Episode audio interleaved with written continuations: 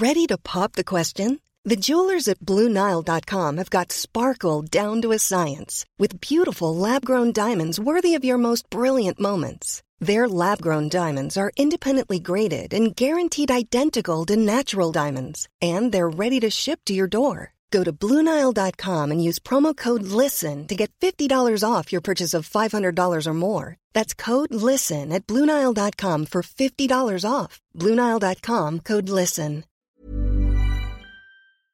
Qu'est-ce qui nous a interpellés dans les actualités cloud ou DevOps en ce mois de décembre 2021 Et tu vas voir que ça bouge. Installe-toi, prends un petit café ou un petit thé et c'est parti pour ce nouvel épisode d'Actu DevOps.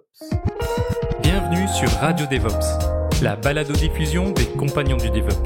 Si c'est la première fois que tu nous écoutes, abonne-toi pour ne pas rater les futurs épisodes. C'est parti Bienvenue à toi, cher compagnon, et dans ce nouvel euh, épisode de Actu DevOps, je suis avec René. Bonsoir René.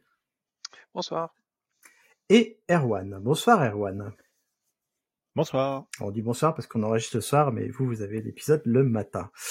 Euh, mais reste bien jusqu'à la fin parce que tu vas découvrir les petits outils qu'on t'a qu'on t'a dégoté euh, parce que Radio DevOps te fournit en outils maintenant.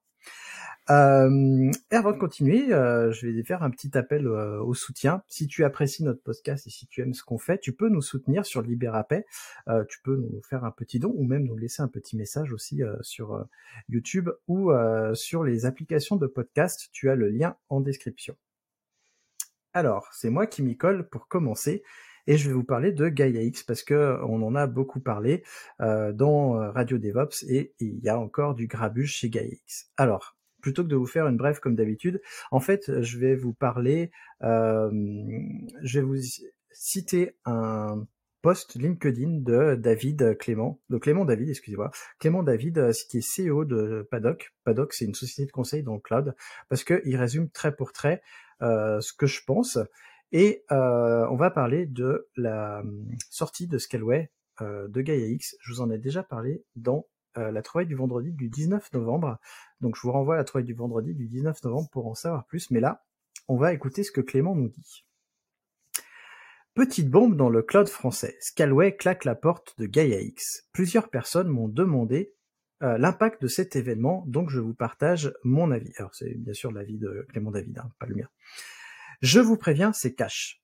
Le contexte. Lors de la deuxième conférence annuelle de Gaia X, vous savez, le cloud européen, le CEO de Scalway, Yann Lechel, a lâché. Je cite, Je n'ai plus de temps à perdre avec un projet gangréné de l'intérieur par les GAFAM. Sauvage. Gaia X a justement pour but de garantir la souveraineté des données des Européens. Des cloud providers américains et chinois, Amazon Web Services et Microsoft ont tête. Alors, pourquoi Yann il est pas content? Alibaba, Microsoft et Amazon Web Services étaient sponsors de la conférence en question. Ça veut dire qu'ils payaient en fait, hein. ils payaient la conférence.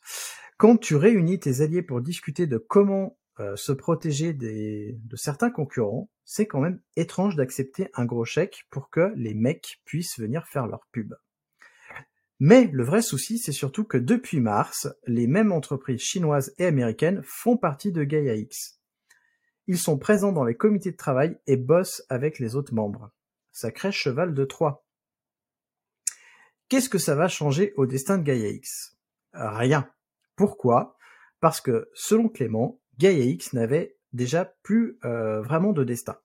Petit 1, parce que deux ans après sa création, on ne connaît toujours pas l'objectif du projet, on sait, on sait tout ce que ça existe, mais qui peut nous dire aujourd'hui ce que le collectif est en train de faire et sur quoi il travaille? Petit 2 parce que Scalway ne fait qu'appuyer là où ça fait mal à partir du moment où ils, où ils ont dit, KX, hein, ils ont dit les Chinois et les Américains sont les bienvenus s'ils promettent d'être sympas. La posture en prend un coup et la crédibilité du projet aussi. Petit 3, parce que la stratégie cloud du gouvernement présentée en mai a mis fin au débat. Porte ouverte à Google Cloud Platform et Microsoft en partenariat avec Thales, Orange et Capgemini. Circuler, y a rien à voir. La souveraineté de nos données et de nos compétences est un sujet clé pour le futur. Je pense qu'il s'écrira sans Gaia X. Donc je finis la citation de Clément David. pour le coup, on peut aller plus loin parce que euh, ce qu'on sait, c'est que GaiaX il fait partie depuis juillet 2021 d'un autre projet de cloud européen qui est l'European Cloud Industrial Alliance, euh, nommé Euclidia, qui est en fait un regroupement de 22 sociétés européennes et dedans il y a BlueMind, GemSpot, Nextcd, Nextcloud ou encore Abilian que je ne connais pas. Euh, enfin, je vous en parlais déjà dans la trouvaille du vendredi du 16 juillet 2021, donc vous avez le lien en description. En parallèle de ça, sur euh, LinkedIn, il y a Michel Paulin, qui est le directeur général d'OVH Cloud, qui déclarait, je cite, Nous sommes membres fondateurs de GaiaX et au bord de GaiaX. GaiaX est en ce moment à la croisée des chemins. Les intentions sont extrêmement bonnes parce que c'est la garantie d'un cloud ouvert, réversible et interopérable. Il appelle à l'esprit de combativité avec insistance et toujours je cite, il ne faut pas déserter GAIX maintenant, il faut se battre aujourd'hui, je ne suis pas sûr que cela réussira, pourtant nous sommes très moteurs et c'est maintenant que ça se joue. Parallèle de ça, Octave Klaba disait aussi euh, dans un post LinkedIn, tout le monde n'est pas intéressé par le cloud réversible et interopérable, nous, on l'est. On prépare euh, l'open source de nos projets GaiaX euh, sur de notre futur public cloud avec trois frameworks, trois frameworks, excusez-moi. HW plus Store qui permet d'aller de 1 à 100 baies, OSI qui est en fait l'agrégation d'un équivalent de IAM, de KMS, etc. Et le troisième projet qui est PASS qui permet du stockage du de la database de service du network, donc du réseau, de l'intelligence artificielle et du big data. Euh, voilà grosso modo ce qui se passe autour de GaiaX en ce moment. Et euh, je voulais savoir ce que vous en pensiez tous les deux. Et je vais laisser la parole à Erwan parce que son chat a l'air d'être euh, assez volontaire pour parler de GaiaX. Il, doit être aussi blasé que, que moi sur le sujet. le, bah, en fait, le, ce, qui est, ce qui est un peu perturbant, c'est que, encore une fois, c'est un projet qui part sur de bonnes intentions avec des acteurs importants et qui ont des moyens de faire bouger les choses et de faire quelque chose d'ambitieux. Et, en fait, ce qui se passe avec Scaleway, enfin, finalement, cristallise toutes les craintes qu'on a autour de ce genre de projet où finalement on ne sait pas trop où ça va, c'est très nébuleux. On voit même que du coup, ça ouvre la porte à des, associations, euh, enfin à des associations, à des, partenariats, donc avec, euh, avec les GAFAM, tout ça. C'est. Comprend pas grand chose. C'est quasiment. Enfin, j'imagine que d'autres vont suivre. Euh, mais d'ailleurs, j'ai pas fait attention, mais dans, dans ce que tu disais, il y a.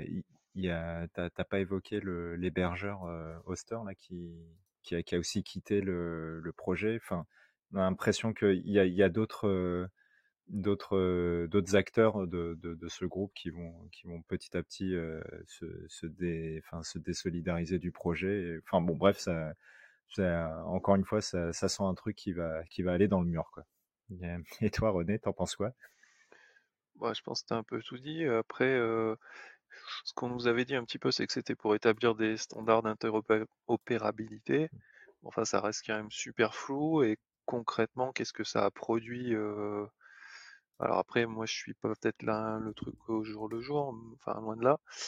Mais je sais pas, j'ai l'impression que ça dure depuis un petit moment et, et je doute pas qu'il travaille, hein, il n'y a pas de souci là-dessus, mais, voilà, on voit, voit rien en fait de réellement concret, de palpable, de qui sort de de, Gaia X là. Et voilà, c'est un petit peu effectivement décevant. Après, est-ce que voilà, c'est dur à dire, je pense qu'on manque d'infos pour apprécier la situation à sa juste valeur. Et est-ce qu'il faut rester et essayer de faire corps Oui, ça serait peut-être la, sage décision, mais peut-être que voilà, la réaction de, partir un petit peu là parce qu'on pense que c'est plié. difficile de juger, je pense, à notre niveau. Et puis en plus, euh, finalement, le, là, au, VH qui open source euh, tout un tas de choses, là, pour, euh, enfin, au final, ils le font dans leur coin. C'est pas un truc qui est, est lié à Gaia X. Donc, vraiment, je, je comprends pas bien où ça va aller. Oui, parce que quand on parle de d'interopérabilité du cloud, forcément, ça passe par des logiciels que tu peux retrouver à plein d'endroits. Donc, évidemment, ça passe par des logiciels libres. et, et pour le coup, GaiaX a quand même commencé il y a deux ans. Et a priori, on, comme vous dites, hein, on ne sait pas ce que ça donne. on sait juste qu'il y a en effet des labels qui vont être donnés. Il y a le gouvernement d'un autre côté qui parle de cloud de confiance, il parle plus de cloud souverain ou quoi que ce soit. Toutes ces questions-là, j'ai l'impression qu'elles disparaissent de, du débat et que euh, pourtant, on aurait très bien pu garder GaiaX européen et collaborer avec euh, les clouds américains ou chinois sans les faire rentrer à l'intérieur de GaiaX. Ça aurait posé aucun problème. Je ne comprends pas qu'on les ait fait rentrer. Enfin, je veux dire, tu peux coopérer avec des gens qui font pas partie de ton de, ton réseau. Typiquement, nous, on est dans notre coopérative, on coopère avec d'autres coopératives et c'est pas pour ça qu'on fusionne, hein, qu'on fait fait un groupe. Euh, enfin, c'est ça l'idée. Je comprends pas pas bien euh, non plus. Et euh, je voulais citer un talk que j'ai regardé que j'ai regardé finalement hier soir. Et euh, c'est un talk de Quentin Adam qui nous parle de Claude Souverain d'un point de vue entrepreneurial euh, et pas d'un point de vue légal ou, euh, législatif comme je le fais. Et il en parle d'un point de vue économique. Et c'est un talk qui est très très bien. Je vous mets le lien en, description. On parle pas vraiment de Gaia X. Enfin, c'est un talk qui est en partie en réaction avec ce qui se passe parce que du coup, il nous explique de pourquoi est-ce qu'on doit faire confiance à nos, à nos fournisseurs cloud européen et pourquoi est-ce qu'on doit mettre nos billes euh, là-dedans et pourquoi on ne doit pas laisser en fait l'intelligence partir complètement chez les Américains. Donc, euh, je vous encourage à aller voir ce talk. il est très bien. Je peux, je l'ai vu aussi, enfin je l'ai entendu aussi et, il, est, pas mal. Ouais, il, déroule bien euh, plein d'idées, je trouve. Mmh eh ben, on va passer à la suite alors, parce que je crois que si on continue, on va déprimer euh, tous les trois. René, tu vas nous parler euh, d'une conférence, enfin plutôt d'un d'une euh, d'une intervention, et moi je vous parlerai de la conférence dans laquelle a eu cette intervention. Ouais, alors juste pour dire que oui, j'ai eu un peu de mal à trouver mes infos pour. j'ai essayé de faire un peu original, changer un petit peu les thèmes. Et ça a été un peu dur, mais j'ai trouvé un truc, enfin une info assez sympa. Donc c'est une, intervention de, de, quelqu'un qui est à la fois blogueur à propos du dev, Graphic Art, donc assez connu sur YouTube et qui a fait une configuration pour en expliquant pourquoi c'était intéressant d'apprendre plusieurs langages. Et, je trouvais cette intervention plutôt, plutôt, plutôt intéressante. je partage en grande partie son avis. alors c'est peut-être pour ça, je suis peut-être un peu biaisé, mais, mais voilà, il abordait des points assez intéressants sur, sur l'ouverture que ça donne d'apprendre plusieurs langages et entre guillemets il enterrait un petit peu moi quelque chose qui me fatigue. Souvent il y a un peu une guerre entre les langages, les gens qui font du Java sont décriés par ceux qui font du PHP, vice versa, enfin voilà. Et euh, donc là, il enterre un petit peu l'âge de guerre en disant bah, que tout ça c'est des outils, certains outils sont mieux dans certains contextes que d'autres. Et voilà, je partage ça assez à 100%. Je pense que ça, ça permet d'ouvrir un petit peu les esprits et que apprendre d'autres langages, ça permet aussi d'être un meilleur programmeur parce qu'on voit des choses qui sont possibles dans certains langages, certains paradigmes par exemple qui n'existent pas dans, dans tel autre. Et entre guillemets, c'est un enrichissement. Et, voilà, donc j'étais assez en phase avec ça et je pense que c'est intéressant de l'écouter et, voilà, ça peut, faire changer un petit peu l'état d'esprit de certains, ça peut être pas mal. L'autre chose aussi qui est importante, c'est que ben, je pense que aujourd'hui, en étant développeur, il y a peu de chances qu'on reste sur un seul langage, étant donné la diversité qu'il peut avoir. Et, de toute façon, avec l'évolution, je pense que ça va être compliqué de faire l'intégralité de sa carrière euh, sur un seul langage. Euh, je pense que ça va être de moins en moins possible. C'était peut-être possible il y a quelques années. Aujourd'hui, je pense que c'est un peu révolu. Voilà, donc j'ai trouvé cette intervention intéressante et voilà, si vous voulez la partager. Et est-ce que, est-ce que vous l'avez, est-ce que vous avez entendu ou est-ce que ça vous parle? Je sais pas. Ah bah, moi, je je l'ai pas j'ai j'ai pas eu l'occasion d'écouter ce ce talk, mais heu, mais clairement, enfin, ce que tu ce que tu décris me paraît, ça devrait être enseigné partout. de, alors pas forcément connaître tous les langages, hein, parce que c'est, ça, ça, prend un temps infini, mais par contre avoir suffisamment d'ouverture pour, euh, pour, pour se renseigner, etc. Et pour ne serait-ce que, bah, effectivement, ce que tu évoquais, l'apprentissage continu. On est dans des métiers qui évoluent tout le temps, donc euh, il faut un peu se mettre à jour, comprendre pourquoi euh, avant on faisait des choses d'une telle façon et, et, et maintenant d'une autre. Donc c'est les logages, mais je, je, mets ça sur toutes les technos en, en général.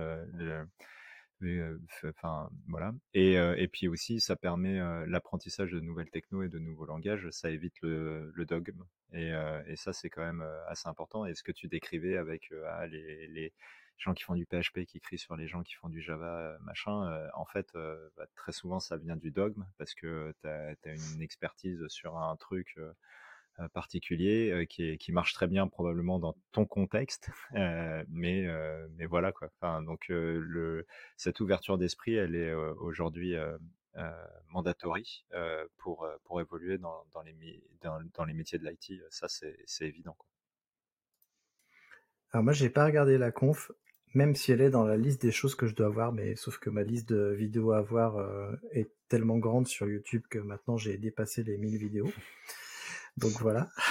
Mais euh, bon, euh, je suis assez d'accord avec vous sur le fait que euh, chaque outil doit être utilisé en fonction de notre besoin. Et c'est vrai aussi dans les outils d'infrastructure, pas que dans les langages. Et donc les outils, ils ont des objectifs et en fonction des objectifs qu'on veut avoir pour pour nos applications ou nos clouds, et c'est vrai aussi pour le choix des clouds, il faut choisir le bon outil qui est adapté à notre besoin et pas forcément avoir euh, toujours le même outil. Je, je parle souvent du, du, marteau de Maslow dans mes cours DevOps et le marteau de Maslow, je sais pas si vous connaissez tous les deux. Je pense, mais je vais te laisser. Euh. Voilà. Donc le marteau de Maslow, euh, Maslow, il nous disait, donc euh, c'est un philosophe, il nous disait que si on n'a qu'un marteau dans notre boîte à outils, on voit tous les problèmes comme des clous. Et du coup, euh, si on n'a qu'un seul outil à disposition, on va essayer de tout régler avec cet outil-là. Et euh, des fois, ça, ça, ça, marche pas parce que si tu as une vis et un marteau, bah, clairement, ça marche pas. Donc, ayez beaucoup d'outils euh, et euh, surtout, euh, posez-vous la question de quel outil est adapté à quoi. Et, donc, ouais, oui, pardon. Je voulais dire, je crois que tu voulais ajouter en fait parce que ça fait partie d'une conférence. Ouais, c'est exactement ce dont j'allais parler, ouais. Excuse-moi. Ah, pas de souci. Et donc, euh, cette, euh, ce talk fait partie de l'A5Conf. Euh, L'A5Conf, c'est une conférence qui est organisée par Graven euh, en ligne. Graven, c'est un YouTuber aussi, euh, un très gros YouTuber. Je vous mets la, le site de la conférence et la chaîne YouTube de l'A5Conf en note. Euh, je pense que vous n'aurez aucun problème à trouver Graven euh, sur sa chaîne YouTube. Euh, mais du coup, je trouvais ça assez intéressant qu'il organise ça, puis c'est une conférence gratuite en ligne qui dure deux jours. C'est la deuxième année. Et, c'est super bien organisé. Enfin, je veux dire, tous les talks qui ils s'enchaînent comment dire avec une avec vraiment bon bref ils s'enchaînent très très bien c'est ça que je voulais dire. Il s'enchaîne très très bien et, euh, finalement Graven il fait office de maître d'orchestre à présenter chaque talk, c'est vraiment super bien. Euh, je trouve pour euh, les personnes qui n'ont pas la chance d'avoir euh, des séminaires partout. Typiquement moi qui suis à Saint-Étienne, je, je vais pas à Paris tous les jours. Donc du coup c'est bien d'avoir des, des conférences comme ça et ça m'a donné des idées à moi aussi. Donc allez voir la Saint-Conf et toutes les conférences qui y sont parce qu'il y en a plein des très intéressantes. Et euh, c'est le moment de, vous rappeler aussi que le podcast est en Creative Commons, donc en licence libre. Euh, il est en CC by SA, ça veut dire que vous pouvez le découper. Vous pouvez en prendre des bouts, euh, les mettre dans vos propres publications, dans vos talks, vous pouvez les partager aussi. Il faut juste nous créditer. Si vous pouvez en plus nous envoyer un petit mot pour nous le lire, ça nous fera plaisir. Donc n'hésitez pas à le partager et à l'utiliser, que ce soit cet épisode d'Actu DevOps ou tous les autres épisodes de Radio DevOps, puisque tous sont Creative Commons. D'ailleurs, euh, si vous l'avez pas remarqué, toutes les vidéos que je publie sur la chaîne YouTube sont aussi en Creative Commons. Et donc, je vais laisser la parole à Erwan qui va nous parler d'une fuite de données, encore une. euh, oui, Euh, donc il n'y a pas il y a pas très très très longtemps il y a, y a eu une une news qui a fait un peu un peu parler puisque soi-disant un million de sites WordPress ont été victimes d'une d'une fuite de données. Donc déjà pour resituer un peu de contexte, pour ceux qui connaissent pas WordPress, c'est une plateforme, enfin c'est un, une plateforme principalement de blog en PHP qui gère du contenu web et qui est excessivement populaire puisque ça, enfin, on n'a pas les chiffres exacts, mais il y, a, en gros 40% d'internet qui est, là-dessus. donc forcément, dès qu'on on évoque une faille sur sur du WordPress, bah, tout le monde tremble un petit peu parce que il y, a, y, a, énormément de sites concernés. Et puis on sait que par le passé, un peu avant les années 2010, c'est WordPress était très souvent utilisé par les par les par les hackers, ceux qui faisaient du, du, SEO en mode Black Hat pour se créer des backlinks faciles dans les footers de, de WordPress. Du coup, qu'est-ce qu'on apprend fin novembre? C'est que soi-disant, une partie des sites WordPress hébergés par GoDaddy ont eu une fuite de données. Donc encore une fois, si vous connaissez pas GoDaddy, qu'est-ce que c'est? C'est un mastodonte de, l'hébergement web. Euh, ça, fait énormément de, enfin ça offre énormément de services web, mais euh, ça fait partie des vraiment des très gros hébergeurs web dans le monde, euh, dans, le top 3. Et, en gros, ce qui, ce qui va faire pour vous, un, des services qu'il offre, c'est bah, il, héberge votre votre site WordPress, il fait sa création, la mise à jour du corps, des plugins, des backups, ça gère le cache, etc., etc. Donc ça fait vraiment beaucoup de choses pour vous si vous avez, euh, si vous avez un WordPress. Et donc, en gros, ils hébergent environ un million de, sites euh, WordPress. Du coup, euh, il y a une fuite qui vient de chez eux, du coup, grosse panique, parce que des, les mails des utilisateurs ainsi que leur numéro de téléphone ont, fuité, donc ça, avec toutes les histoires de phishing, il faut faire quand même très attention. Et puis, en fait, on se rend compte aussi que les passwords créés lors de l'installation ont fuité. Euh, pas trop comment ça a été conservé, mais en tout cas, ça, ça, a fuité. Donc ça veut dire que les gens qui n'avaient pas changé ce password, bon, bah, ils, sont, ils, ils pouvaient se faire euh, route. On apprend aussi qu'il y a un SFTP qui est associé au compte pour, pour que les gens puissent euh, uploader des, fichiers ou, quoi. Bah, le, password de ce, de ce compte a aussi fuité. Euh, et on apprend aussi que la clé privée SSL, donc pour faire la rupture de, du HTTPS, enfin la rupture SSL du, du, du HTTPS, bah, a aussi fuité. Donc du coup, un peu grosse panique côté, côté Godaddy. Donc très vite, dès, dès que tout ça a été détecté, très vite et, compris, ils ont lancé un, un, un, force du reset des passwords de, tout, de toutes les plateforme WordPress qui s'hébergeait, donc password DB, admin, etc. Et du, fameux SFTP. Ils, ils, ont relancé leur procédure pour réémettre bah, une, clé, une clé et les certificats SSL associés, etc. etc. Et en fait, euh, ce qui se passe, c'est qu'il y a, y a des gens extérieurs, donc euh, euh WordFence, euh, qui, qui sont spécialisés dans la sécurité WordPress et, et, du coup qui ont fait tout un tas d'analyses sur ce qui s'est passé un peu chez, chez Godaddy. Alors à leur niveau, puisqu'ils font pas partie des insiders, donc c'est c'est une analyse avec ce qu'ils peuvent avoir comme information. Et en fait, ils ont ils ont confirmé qu'il y avait plein de trucs qui allaient pas dans la dans, côté Godaddy, par exemple, le, password SFTP est semble-t-il stocké en clair ou en tout cas avec un hash qu'on peut facilement reverse, donc par exemple en base 64. Donc bref, c'est pas il y a y a rien qui est salé ou quoi que ce soit. Donc en fait c'est c'est enfin il, il, il, démontre que en fait si s'il y avait une fuite chez Godaddy, bah en fait on, pouvait récupérer du coup de façon assez facile visiblement tout un tas d'informations qui étaient en clair. Et, donc du coup, ils ont fait un rapport que on vous mettra le lien qui va bien, où, ils décrivent tout ce qu'ils ont fait pour comprendre ce qui était ce qui était en clair et, tout. Et, et donc, désolé, le chat est passé, ça m'a fait perdre le fil. et donc, du coup, au-delà du fait que ce soit facilement exploitable, etc., on a surtout appris que le problème venait pas de WordPress, que c'était pas un problème de plugin ou du corps de WordPress. Donc déjà, ceux qui avaient des, sites WordPress étaient rassurés.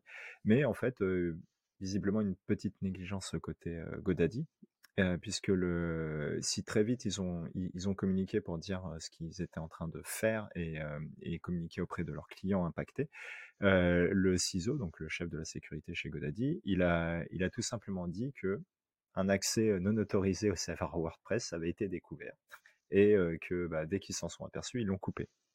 Alors je sais pas si ça doit rassurer, mais ce qui est ce qui est sûr, c'est que depuis depuis depuis cette information et cette communication et, que du coup pendant un moment ça les arrangeait bien qu'on laisse penser croire que le problème venait de WordPress bah ils ont pas trop ils ont pas trop communiqué. On sait juste que ils ont juste communiqué sur le fait que cette ce fameux accès tiers bah, a été exploité en gros depuis depuis fin, fin septembre pardon donc ça fait un bout de temps, donc ça fait du temps avant que les gens puissent. Enfin, on, peut imaginer qu'avec tout ce, laps de temps, bah, que les gens ont pu récupérer tranquillement, enfin que les attaquants ont pu récupérer tranquillement donc toutes ces informations. Et, donc du coup, depuis, Godaddy ne communique plus vraiment, donc on ne sait pas trop où ça en est. Mais donc même si a priori tout a été coupé, euh, donc du coup, pour, euh, pour finir ce, ce long fleuve de, de, de parlotte, euh, le, ce qu'il qu'il faut retenir, c'est que encore une fois, même sur des gros hébergeurs qui sont censés euh, être euh, hyper nickel sur sur sur la sécu, sur les process, etc. Ben, on voit qu'ils peuvent avoir des problèmes qui et qui, qui, enfin des problèmes assez assez classique en fait, visiblement, avec donc des accès non autorisés ouverts à tout le monde. Et, et, moi, ce que je trouve plus inquiétant, c'est effectivement tout ce côté un peu flou autour de la communication. je serais client Godaddy, je serais pas forcément rassuré sur ce qui se passe, parce que on rappelle, au-delà du fait qu'il y ait cet accès non autorisé, bah, il y avait tout un tas de choses écrites en clair, facilement exploitables. René, ça, ça t'évoque quelque chose? Oui, bah, après, je pense que tu as dit déjà beaucoup de choses. Effectivement, là, enfin, ce qui est assez choquant pour, c'est un petit peu la transparence. voilà, nous, on a quelques acteurs français au moins qui sont, qui ont des soucis, ils sont assez clairs sur, voire même presque trop transparents parfois sur, sur ce qui s'est passé. Là, clairement, ça paraît quand même assez obscur. il y a des choses, par exemple, qui me paraissent extrêmement douteuses sur la sécurité, notamment le fait que tu parlais du certificat SSL, de la clé pour, pardon, la clé pour le certificat SSL. Enfin, ça pour moi, en termes de sécurité, c'est quelque chose de majeur. C'est en gros, ça, brise une grosse partie de la sécurité, enfin même la sécurité complètement de SSL si, on se fait voler cette clé privée. ouais, ça fait ça, ça, ça, donne vraiment pas confiance. Et effectivement, Godaddy, c'est quand même un acteur américain conséquent. Hein. On parle d'une boîte qui a, qui a, plus de 5000 employés. Donc, ouais, c'est, c'est, ça effectivement inspire pas la confiance et voilà, encore une fois, c'est pas parce que les acteurs sont gros qu'ils font forcément, qui sont, enfin voilà, que l'aspect sécurité est super bien traité. Et c'est, assez dommage. Donc en fait, ça nous rappelle que aucun acteur n'est à l'abri de, problèmes parce qu'il y a des gens euh, dans, dans, ces acteurs-là, même les gros, et c'est les gens qui, qui font des erreurs. Et personne n'est infaillible. Ça, c'est, il est bon de le rappeler. Ce qui m'étonne par contre, c'est la manière dont Godaddy a communiqué. Euh, comme tu disais, Arwan, je serais client, je me poserais la question de savoir si je partirais parce que euh, mon fournisseur qui traite euh, sa communication comme ça, moi je préfère un, OVH qui plante et qui communique euh, ou même on sait que Scalway communique euh, pas mal aussi sur leurs problèmes, que euh, GoDaddy qui essaye de bon bah c'est leur faute, hein, c'est la leur, parce que du coup on tombe dans le travers du euh, s'ils communiquent comme ça, est-ce qu'ils reconnaissent leurs leurs problèmes, est-ce qu'ils les améliorent, est-ce qu'ils sont dans le process d'amélioration continue? Et, ça, ça, me pose un, souci, c'est euh, la reconnaissance de l'erreur et le fait d'admettre qu'on a des problèmes. Bah, c'est vrai qu'avec cette communication, on pourrait s'attendre à se dire, euh, bah, ils ont juste coupé l'accès, hein, parce que pour eux c'était un problème d'accès là. Ouais. Et mais alors que manifestement il y a des problèmes bien plus profonds quoi. Euh, ouais, c'est pas, pas, pas cool. La, la transparence, c'est hyper important quand on a un service en ligne et qu'on a des clients, je trouve, parce que c'est- même si, enfin, c'est- normal, comme je disais, tout le monde fait des erreurs. Donc, euh, tant qu'à faire, autant être transparent et, euh, et tenir au courant ses, clients, c'est mieux que euh, de cacher ça sous le tapis. Enfin, en tout cas, en tant que client, c'est comme ça que j'aimerais qu'on me traite, et en tant que éditeur de SaaS, c'est comme ça que je veux traiter mes clients. C'est en étant transparent avec eux.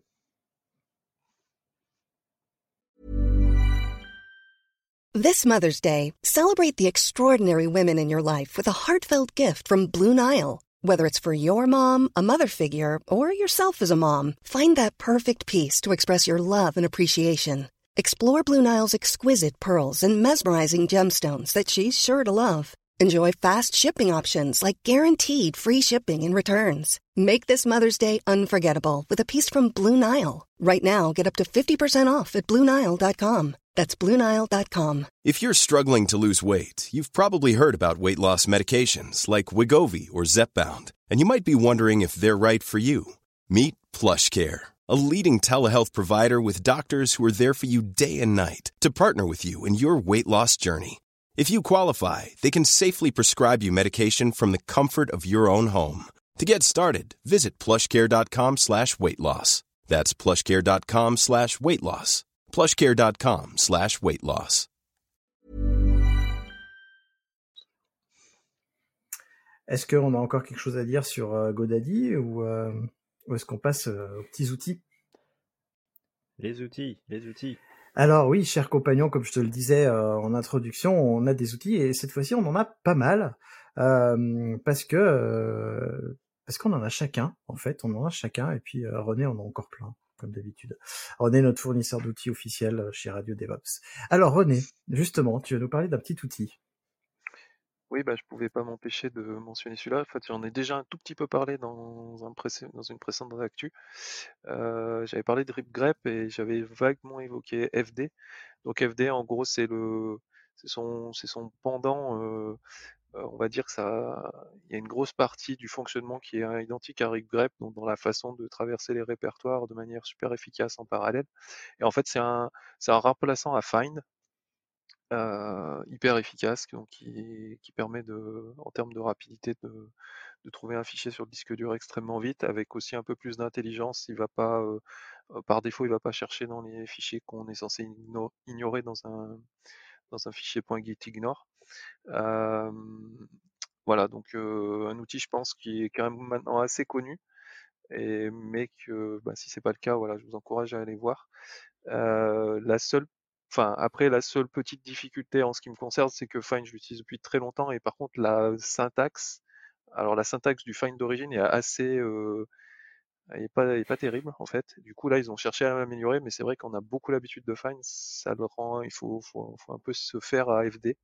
La syntaxe est plus simple, mais ben, parfois ça perturbe un petit peu. Mais voilà, super outil, hein, extrêmement efficace. Ouais, tu vois, moi je connaissais pas FD, donc tu m'apprends, euh, tu m'apprends ça. Alors, euh, moi ça m'évoque deux choses. La première, c'est que bah faut que je, faut que je teste, mais ça, bon, voilà. Et la deuxième, c'est euh, faut faire attention quand on développe des scripts, par exemple. Je fais beaucoup de scripts bash et ce genre d'outils qui sont très très bien, mais qui sont pas installés par défaut sur les euh, sur, les euh, distributions. Faut faire attention parce que si on les met dans nos scripts et qui sont pas installés sur les distributions et qu'on gère mal les erreurs, eh ben ça peut être un vrai problème pour le coup. Euh, donc euh, faites attention quand vous utilisez ce genre d'outils. Donc soit é- évitez de sortir des outils classiques qui sont euh, dans toutes les distributions, soit tester la présence de vos outils en, en entrée de vos scripts. Oui, bonne pratique, vérifier que les binaires sont là avant de, lancer quoi que ce soit. Et par contre, euh, ce qu'on peut dire, c'est que l'outil maintenant, il commence à être euh, assez connu et il est disponible en package pour la plupart des distributions.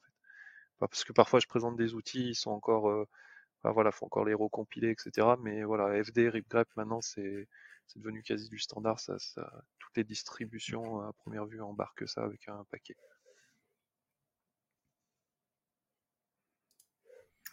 Erwan, tu veux réagir sur FD ou on passe à ton outil? Euh, Non, j'ai pas de choses à, compléter euh, par rapport à ce que vous avez dit. Euh, bah, du coup, moi je vais vous parler de, l'outil que, j'ai utilisé récemment et qui, qui m'a permis de gagner un peu de temps, qui, qui est en fait un, un, outil en ligne pour débugger vos, vos, euh, bah, vos configs euh, Grok. Donc euh, ça, ça va parler essentiellement à tous ceux qui font du, du logstash et qui peuvent pas, enfin qui sont obligés de, de parser des, les, les, lignes de log ou quoi que ce soit. Ça peut être toujours un peu délicat de, de tester. Alors il y a, y a, plein de méthodes, mais Là, le truc qui est, sympa, c'est que directement dans votre navigateur, vous pouvez, vous, pouvez bah, tester vos, vos, règles Grok et, et, voir directement l'output, voir à, quel point vous avez réussi à bien parser ou non. Et en plus, comme ça supporte les ça, supporte vraiment les mêmes confs que vous retrouvez dans Logstash avec des, des patterns que vous pouvez définir, etc. Bah, en fait, ça vous permet vraiment de tester en conditions réelles le, donc ce, que, ce que vous allez faire avec Grok. Donc, quand, quand, vous devez faire des trucs un peu tricky et que ça, ça, vous, ça vous saoule de, de, de lancer votre logstash en local, euh, machin, euh, ou dans, un conteneur ou quoi que ce soit, bah, ça c'est très très pratique. Et, euh, donc c'est dispo en ligne sur Heroku. Voilà. Ah, moi, je peux juste confirmer ce que tu dis. moi, je m'en suis servi il n'y a pas très longtemps non plus. Et ouais, ouais ça apporte vraiment une aide conséquente pour, valider les, les regular expressions ouais, c'est un super outil qui, fait gagner beaucoup de temps. Alors moi, j'utilise pas Logstash, mais euh, j'utilise Loki. Alors je me posais la question s'il existait la même chose pour Loki. Euh, je crois que non. Il va falloir que je parte à la recherche de, ce genre d'outil pour Loki. Alors, vous confirmez que ça fait pas les deux, hein? Non. Non. Bon bah tant pis alors. Euh, eh ben René, euh, tu nous as trouvé un autre petit outil. Euh, oui, alors euh, par contre, euh, je n'ai pas forcément, enfin je l'ai pas testé, mais donc c'est une news qui vient de LinuxFR, un outil qui s'appelle Squest et apparemment c'est un outil qui permet de faire assez facilement un portail de service. Alors qu'autrefois, je me suis servi d'outils un petit peu équivalents qui n'étaient pas. Euh, donc là, c'est un outil open source. Les outils que j'utilisais autrefois étaient propriétaires. Et c'est vrai que c'est un besoin qui, qui, qui parfois euh, apparaît dans les entreprises de pouvoir faire un portail avec les services pour qu'ils soient consommés par les, par les utilisateurs euh, de manière simple. Et à première vue, là, ça donc une application qui est développée en Python Django et qui donc qui permet de créer un portail de services web à destination des utilisateurs finaux assez rapidement, de manière assez efficace. Et l'autre aspect intéressant, c'est que en fait, ça fait le portail, mais voilà, ça s'appuie aussi sur la couche AWX, Ansible AWX. Et donc apparemment, le portail va derrière lancer les playbooks que l'on désire pour les différents services. voilà, je pense que sans l'avoir testé, de ce que j'en ai pu voir un petit peu les screenshots et tout ça, ça a l'air assez, assez intéressant. Et l'autre chose à noter, c'est qu'à première vue, c'est un outil qui est développé par Hewlett Packard. Donc, donc avec potentiellement peut-être des gens un petit peu financés pour, pour essayer de faire vivre cet outil. voilà, je pense que c'est intéressant et c'est quelque chose à suivre et à aller voir. Pour être bien sûr que j'ai compris, ça, ça, mmh, ça, se base sur Ansible Tower, donc AWX, pour mettre à disposition des services qui sont dans un catalogue de services euh, donc euh, typiquement d'autres euh, services que tu vas déployer sur des serveurs, c'est ça? Alors, alors, je vais peut-être le dire dans l'autre sens, c'est-à-dire je pense que si as, à partir du moment où tu as développé un certain nombre de playbooks pour faire un certain nombre de services, créer des VM, créer du stockage et tout ça, là assez facilement tu, tu fais une interface graphique, un portail quoi, pour aller les, enfin une interface web pardon, pour aller euh, pour aller les, lancer et les faire consommer avec potentiellement ça, je suis pas sûr, mais peut-être aussi une notion de euh, euh, qui a le droit de le faire, pas le droit de le faire. Après l'outil, je ne sais pas l'avancement vu que j'ai pas essayé, mais mais mais voilà, ça peut se, on peut imaginer que dans le futur ça gère par exemple les autorisations des utilisateurs et puis derrière même avoir des notions peut-être de qui a commandé quoi, combien, etc. et, avoir peut-être du billing. Bon, je sais, là, je suis sur des hypothèses, j'ai pas essayé, j'ai pas creusé assez, mais, mais peut-être que c'est l'objectif et c'est vrai que ça peut être assez sympa.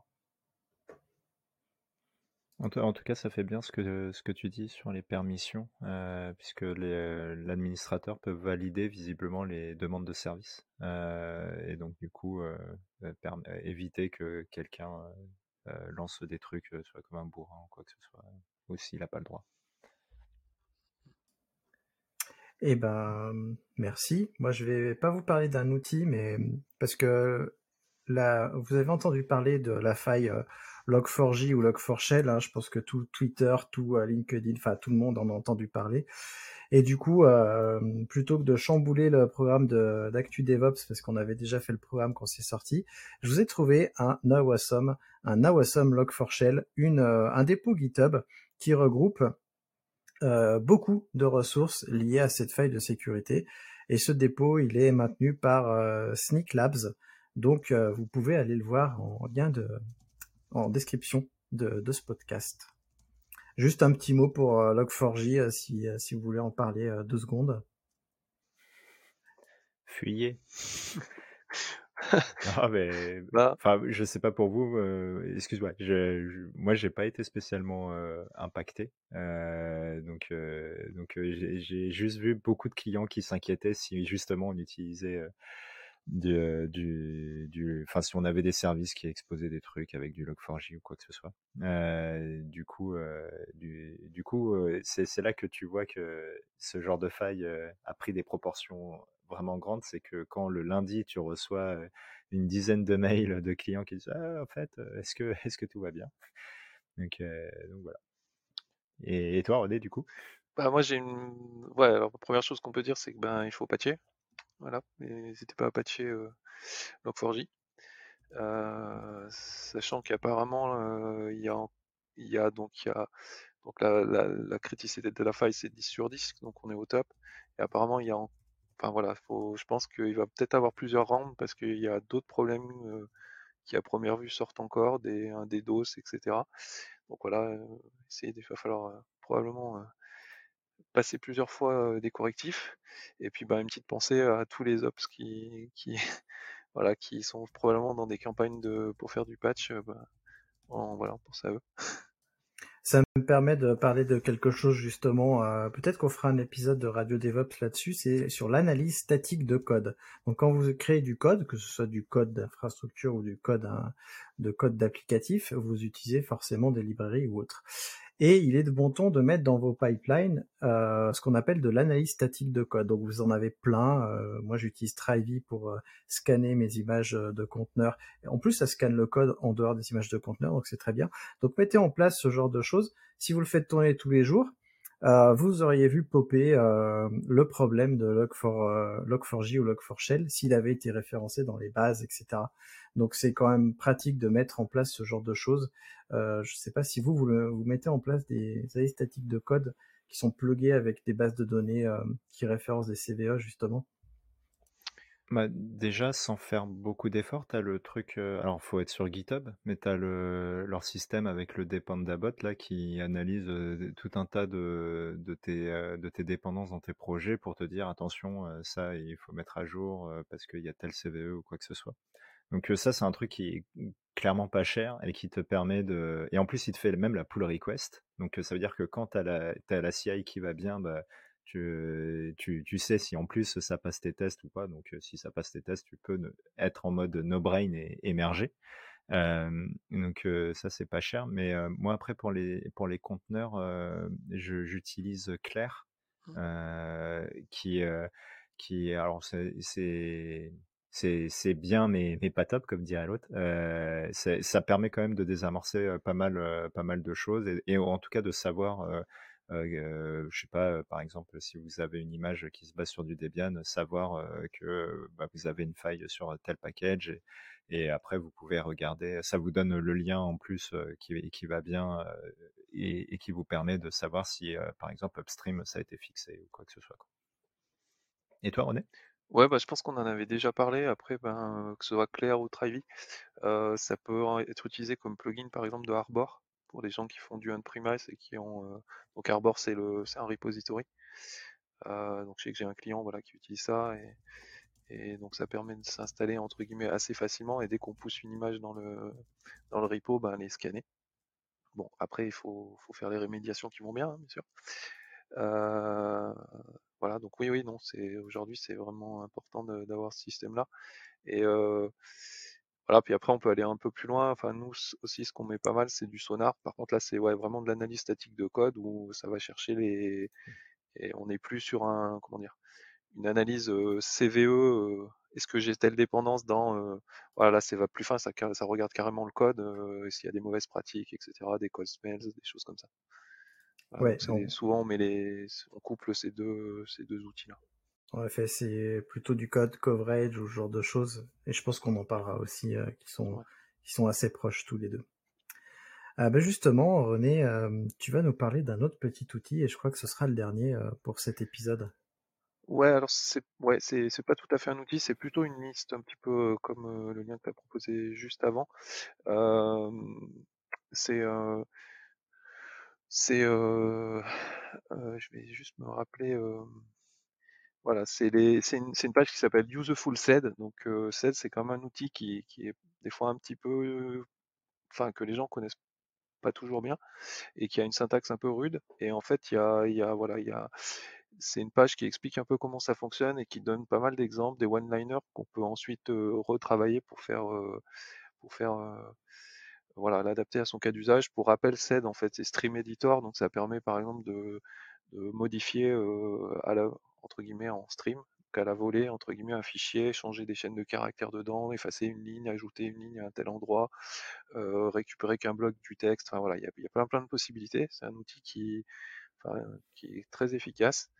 Mais voilà, toujours un peu des fois la syntaxe est un petit peu difficile. On peut aussi faire des scripts en scène en fait hein, pour enchaîner plusieurs commandes. On peut faire des choses, euh, euh, pas forcément qu'un one-liner, ça peut devenir assez complexe.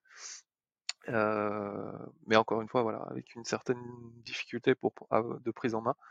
Et bah, cette page résume un peu tout ça. Et voilà, si vous connaissez pas ou si vous avez besoin des fois d'un petit aide-mémoire pour se rappeler comment pour se rappeler un petit peu les commandes et comment ça fonctionne, ben, j'ai trouvé, je l'ai trouvé pas mal. SED fait partie. Je plus soit. Je disais, SED fait partie avec Oak de ces euh, de ces euh, outils sur Linux et sur Unix aussi parce que ça existe sur Unix. Même si on entend moins parler d'Unix aujourd'hui que quand j'ai commencé, mais bon, euh, ça fait partie de ces outils essentiels quand on crée des shell scripts parce que ça manipule en effet les fichiers, les sorties standards, puisque tu peux manipuler tes sorties standards et faire autre chose avec. Euh, quand tu fais pas un langage de, programmation évolué, c'est super efficace. Et donc je, je m'y replongerai avec plaisir dans ce dans cet outil, enfin dans cette ce dépôt là. Et eh ben si euh, si Erwan tu tu ne rebondis pas, on va clôturer alors. Clôturons. Alors, pour clôturer, euh, si euh, l'épisode t'a plu et que tu veux venir discuter avec nous, tu peux nous rejoindre dans la communauté des compagnons du DevOps. Tu peux t'inscrire. Il y a un lien en description. Il suffit de le chercher un petit peu. Il est un petit peu caché. Et tu peux t'inscrire. Tu pourras discuter avec nous, avec tous les autres podcasteurs et même plein d'autres gens parce qu'on est près de 1000 maintenant. Euh, une belle communauté quand même qui, s'intéresse au DevOps. et pour le coup, je vais vous laisser à tous les deux le mot de la fin. Alors René, quel est ton mot de la fin? Alors je vais faire un mot de la fin peut-être un tout petit peu long, euh, juste pour dire que le précédent épisode, il y a eu des gens qui ont qui ont un petit peu réagi justement sur le forum euh, pour ajouter des, enfin discuter, rajouter des commentaires. Et voilà, bah, moi j'ai trouvé ça assez sympa et ben je peux qu'encourager à le faire. Et aussi, ben, un truc qui peut être sympa, c'est nous donner un petit peu du feedback, savoir ce qui plaît, ce qui plaît pas. Enfin, moi je serais assez intéressé pour savoir. Et voilà, bah, si au mot de la fin, c'est voilà, c'est vous encourager à faire ça et, et puis encore une fois que vous avez apprécié l'épisode et de ne pas hésiter à nous le dire. Et voilà, ce sera tout pour moi. Je passe la main à Arwan. Et eh ben moi, le mot de la fin, ce sera dinosaure.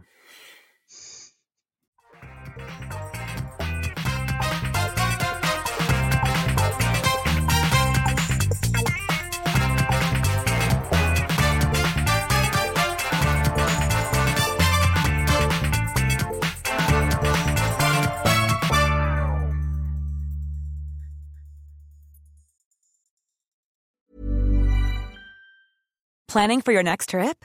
Elevate your travel style with Quince. Quince has all the jet setting essentials you'll want for your next getaway, like European linen, premium luggage options, buttery soft Italian leather bags, and so much more.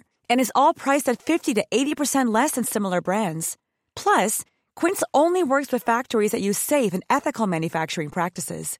Pack your bags with high-quality essentials you'll be wearing for vacations to come with Quince. Go to quince.com slash pack for free shipping and 365-day returns.